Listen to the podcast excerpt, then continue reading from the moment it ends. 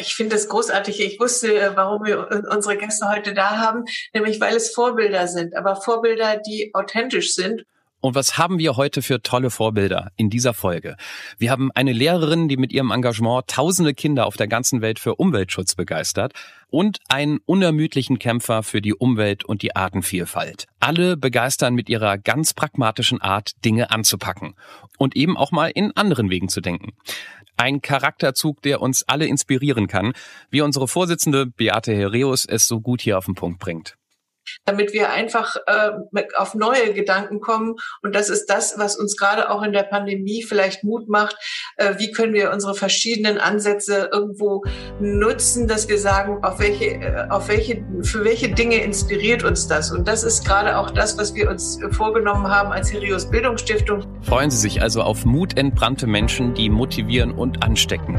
Mit Birte Lorenzen-Hermann, Initiatorin der My Ocean Challenge und Clement Tockner, Senckenberg Generaldirektor. Kurz gesagt, wie immer spannende Inputs für mutige Menschen im Schulsystem.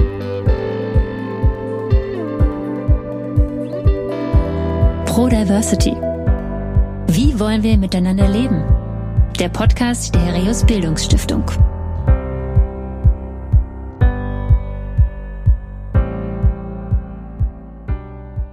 Clement Tockner ist Gewässerökologe und Direktor des Senckenberg Museums. Er macht sich Gedanken über das, was die aktuelle Pandemiesituation mit uns als Mensch und als Gesellschaft macht und zu welchem Grad der Normalität wir danach wieder zurückkehren werden bzw. zurückkehren sollten. Die jetzige Krise wird im kollektiven äh, Gedächtnis von Generationen äh, bleiben. Äh, das wird eine ganz großen äh, ich glaube, wir können uns gar nicht abschätzen noch, welche langfristigen Konsequenzen die jetzige Krise hat.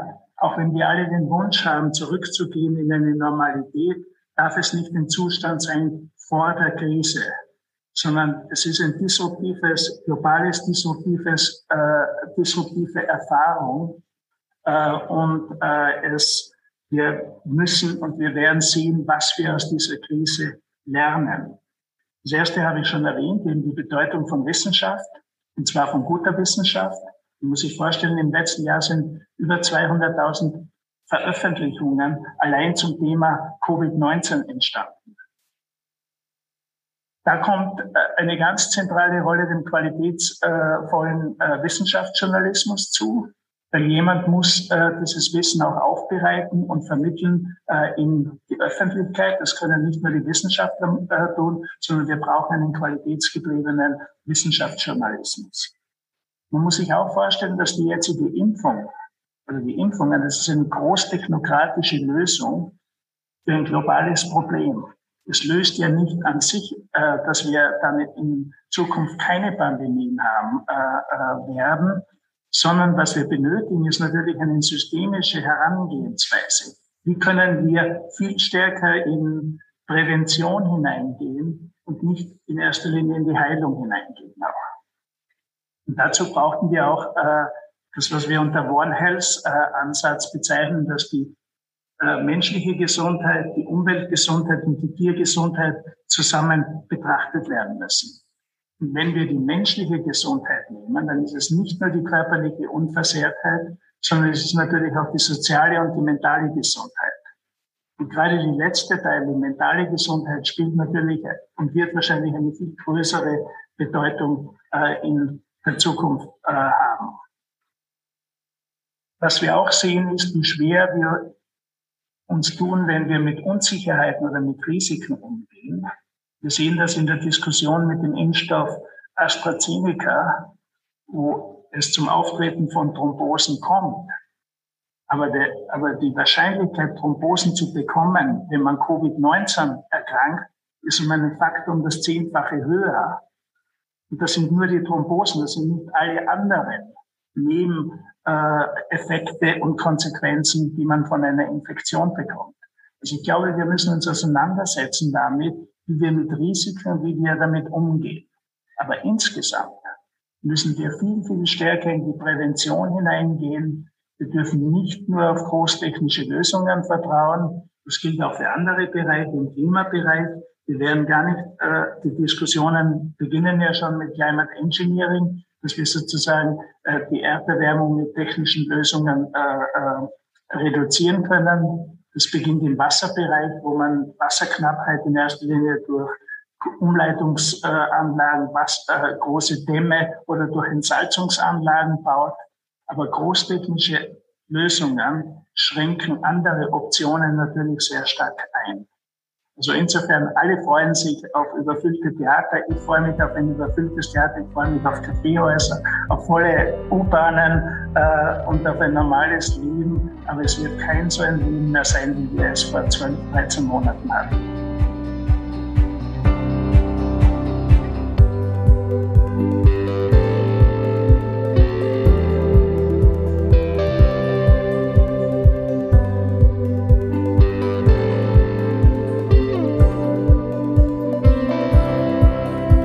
Anfang des Jahres hat Boris Herrmann ganz Deutschland begeistert.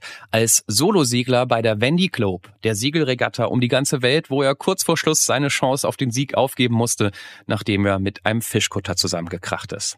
Seine Frau Birte Lorenzen Herrmann sorgt dafür, dass diese Begeisterung des Segelsports bei tausenden Schulkindern ankommt. Und zwar nachhaltig. Als Initiatorin des Bildungsprogramms My Ocean Challenge bringt sie die wissenschaftlichen Erkenntnisse der Segelregatta zusammen mit ganz viel Begeisterung in die Schulklassen.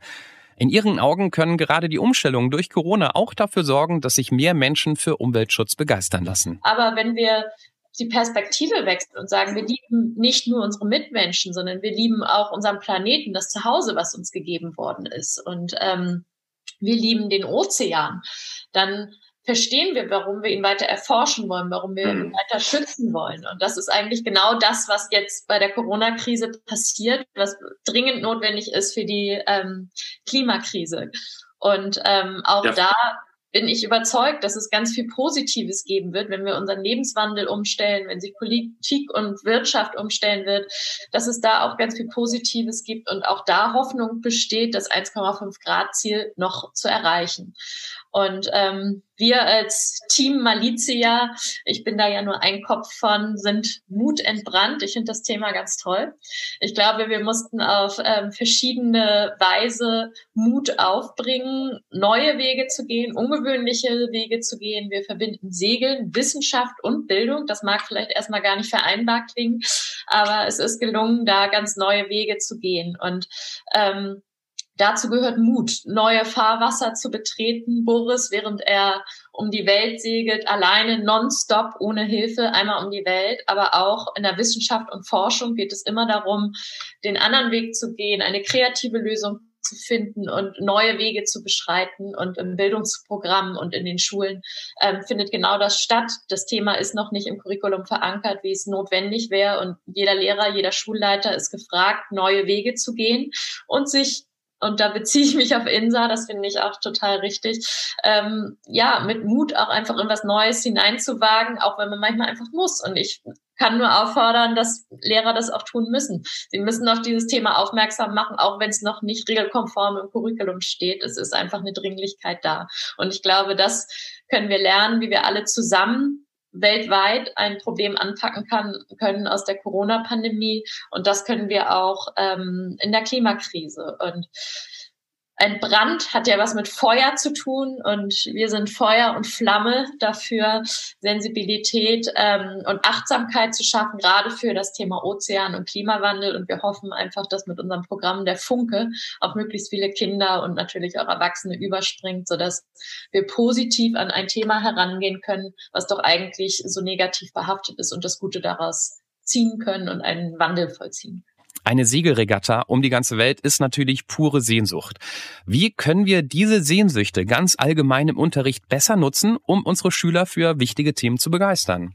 Ja, ich habe zehn Jahre tatsächlich klassisch als Lehrerin in der Schule gearbeitet und ähm, was ich daraus gelernt habe, ist, dass es immer einen Lebensweltbezug geben muss, dass dadurch eine ganz andere äh, Motivation entsteht und dass sich Kinder auch sehr gerne identifizieren ähm, mit Menschen, die sie für etwas bewundern, die für etwas stehen, was Sehnsucht wecken kann. Und bei uns ist dann die Synergie entstanden zwischen meinem Mann Boris Herrmann und mir, dass ich in der Schule viel getestet habe mit den Schülern und den Beispiele aus Boris Leben als Segler gezeigt habe und gemerkt habe, dass die absolut gefesselt sind von Sport, von Sportereignissen, von dem Abenteuer, die Boris an Bord erlebt und ähm, kann da jetzt nur von diesem Beispiel sprechen, dass das einfach bei Kindern ähm, ja die absolut intrinsische Motivation weckt, diese Menschen leben ihren Traum, die haben etwas geschafft, die haben sich ähm, ein großes Ziel gesetzt, haben das verfolgt. Das war nicht immer leicht, es hatte Höhen und Tiefen und sie haben aber etwas erreicht, was sie wirklich machen wollten. Und das lässt Kinder träumen,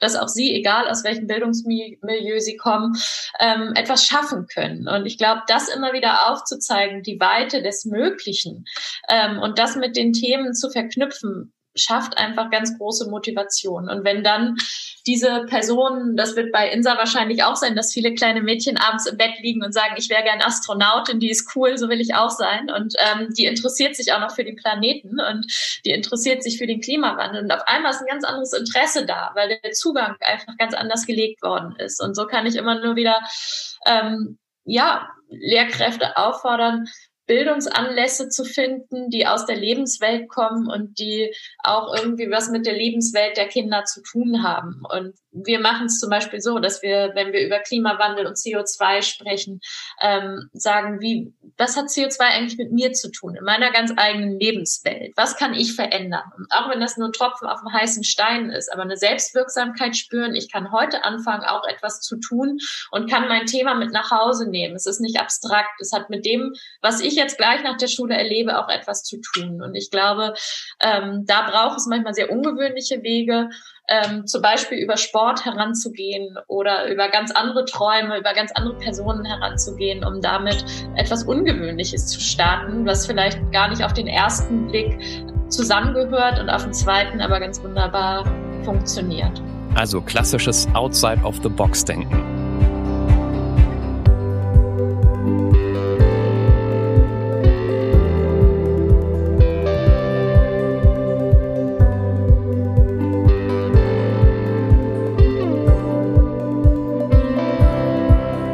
Leidenschaft und eine starke Vision. Das sind die zwei wichtigsten Zutaten in allen Geschichten, die wir heute schon gehört haben und an sich bei Veränderungen. Aber gerade im Schulsystem ist auch mal loslassen können ein ganz wichtiger Schritt, um Neues anzupacken. Ja, ich meine, das betrifft auch die Wissenschaft. Wir müssen Scheitern zulassen. Scheitern ist ein Teil davon. Und ich glaube, das ist etwas, wir, wir leben in einer Art Vollkasko-Gemeinschaft äh, äh, oder Gesellschaft, äh, wo wir das einfach gar nicht mehr zulassen können. Und ich glaube, das, das ist deswegen, weil ja vorher auch der Begriff der Resilienz äh, äh, gefallen ist in einem der Kommentare. Resilienz heißt ja auch eine gewisse Elastizität. Äh, und wenn wir in dieser Sicherheit, in, in dieser äh, versicherten Gesellschaft äh, leben, schafft das sofort Ängste. Zu scheitern ist eine Angst. Und ich glaube, das müssen wir rauskriegen. Scheitern ist erlaubt. Scheitern ist Teil davon.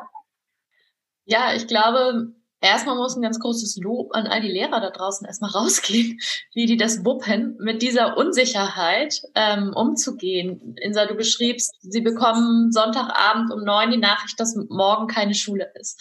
Und ich glaube, dass das wahnsinnig schwer sein muss, zu, ja, zu dieser Zeit Lehrer zu sein, mit der Angst, sich anzustecken, in den Klassenraum zu gehen, hinkommen zu müssen, aber auch andererseits vielleicht Bildungsziele verfolgen zu wollen, die man natürlich lieber über die Persönlichkeit im, im Live-Kontakt vermitteln möchte und dann sich aber zurückzunehmen, es wieder über Zoom am nächsten Tag zu machen. Ich glaube, diese Flexibilität fordert ganz, ganz viel ab.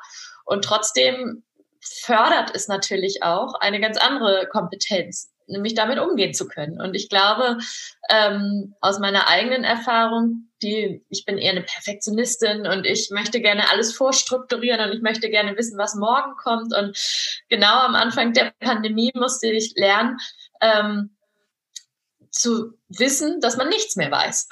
Und das ist eigentlich auch ganz schön, weil man einfach alles mal auf sich zukommen lässt. Und ich kann mir auch vorstellen, dass das in Schule ähm, ja, eine ganz andere Kompetenz stärkt, dass man mit Zuversicht ins Leben geht. Und, und Clement, da kann ich dir nur zustimmen, ähm, dass das Scheitern natürlich dann auch dazugehört. Und nicht nur von Schülerseite. Ich scheitere vielleicht, weil ich nicht mich vorbereitet fühle auf einen Test oder eine Arbeit. Aber auch als Lehrer, denke ich mal, scheitert man, weil man nicht mehr sich so vorbereiten kann und so sein perfektes Wissen als Lehrer abrufen kann und neue Wege aber dann wieder gehen kann, weil man einfach muss. Und ich glaube, dass eröffnet wieder die Chance, ähm, ganz neu zu denken, ganz, ganz neue Chancen auch zu erkennen. Im Wechselunterricht sind auf einmal nur noch halbe Klassen da und die Lehrer sagen, wie wunderbar es ist. Das kann natürlich ein Appell werden an ähm, die Politik, dass vielleicht kleinere Klassen gebildet werden und so weiter. Also ich glaube, es werden einfach neue Diskussionen aufgeworfen, die ganz viel Positives mit sich bringen können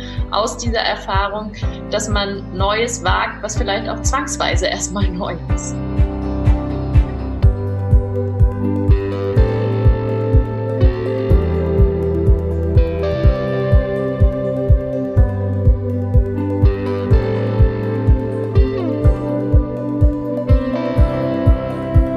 Handfeste und praxisnahe Erlebnisse. Die Wichtigkeit solcher Erfahrungen zieht sich wie so ein roter Faden durch alle Erzählungen der heutigen Folge.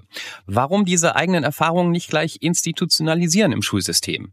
Unsere Gäste haben ein bisschen rumgesponnen und sich überlegt, wie so ein praxisnaher Schüler-Mutmachtag aussehen könnte. Ja, ich würde koppeln, auch ein Naturerlebnis. Ich denke mal, mich würde es ans Meer ziehen mit den Schülern, bestenfalls segelnd. Und ähm, ihnen einmal die Liebe und die Faszination zum Meer näher bringen. Und dann würde ich aber auch mit Wissenschaftlern sprechen, um genau diese Begeisterung und den Enthusiasmus, den Schüler, äh, den Schüler, sag ich schon, den ähm, Wissenschaftler in Forschung stecken, die Kinder am besten Fall anstecken lassen davon und den Forschergeist erwecken, vielleicht sie selbst etwas ähm, mit Wasserproben forschen lassen, zu verstehen, wie so ein Labor an Bord funktionieren könnte aus erster Hand. Also ich würde auf jeden Fall eine erste Handerfahrung kreieren und sie dann in etwas Größeres live zuschalten, in eine UN-Konferenz, in eine äh, Diskussion von Politikern, die dann im Großen mit der kleinen Erfahrung zu tun hat und ja, das würde mich träumen lassen, so einen Tag zu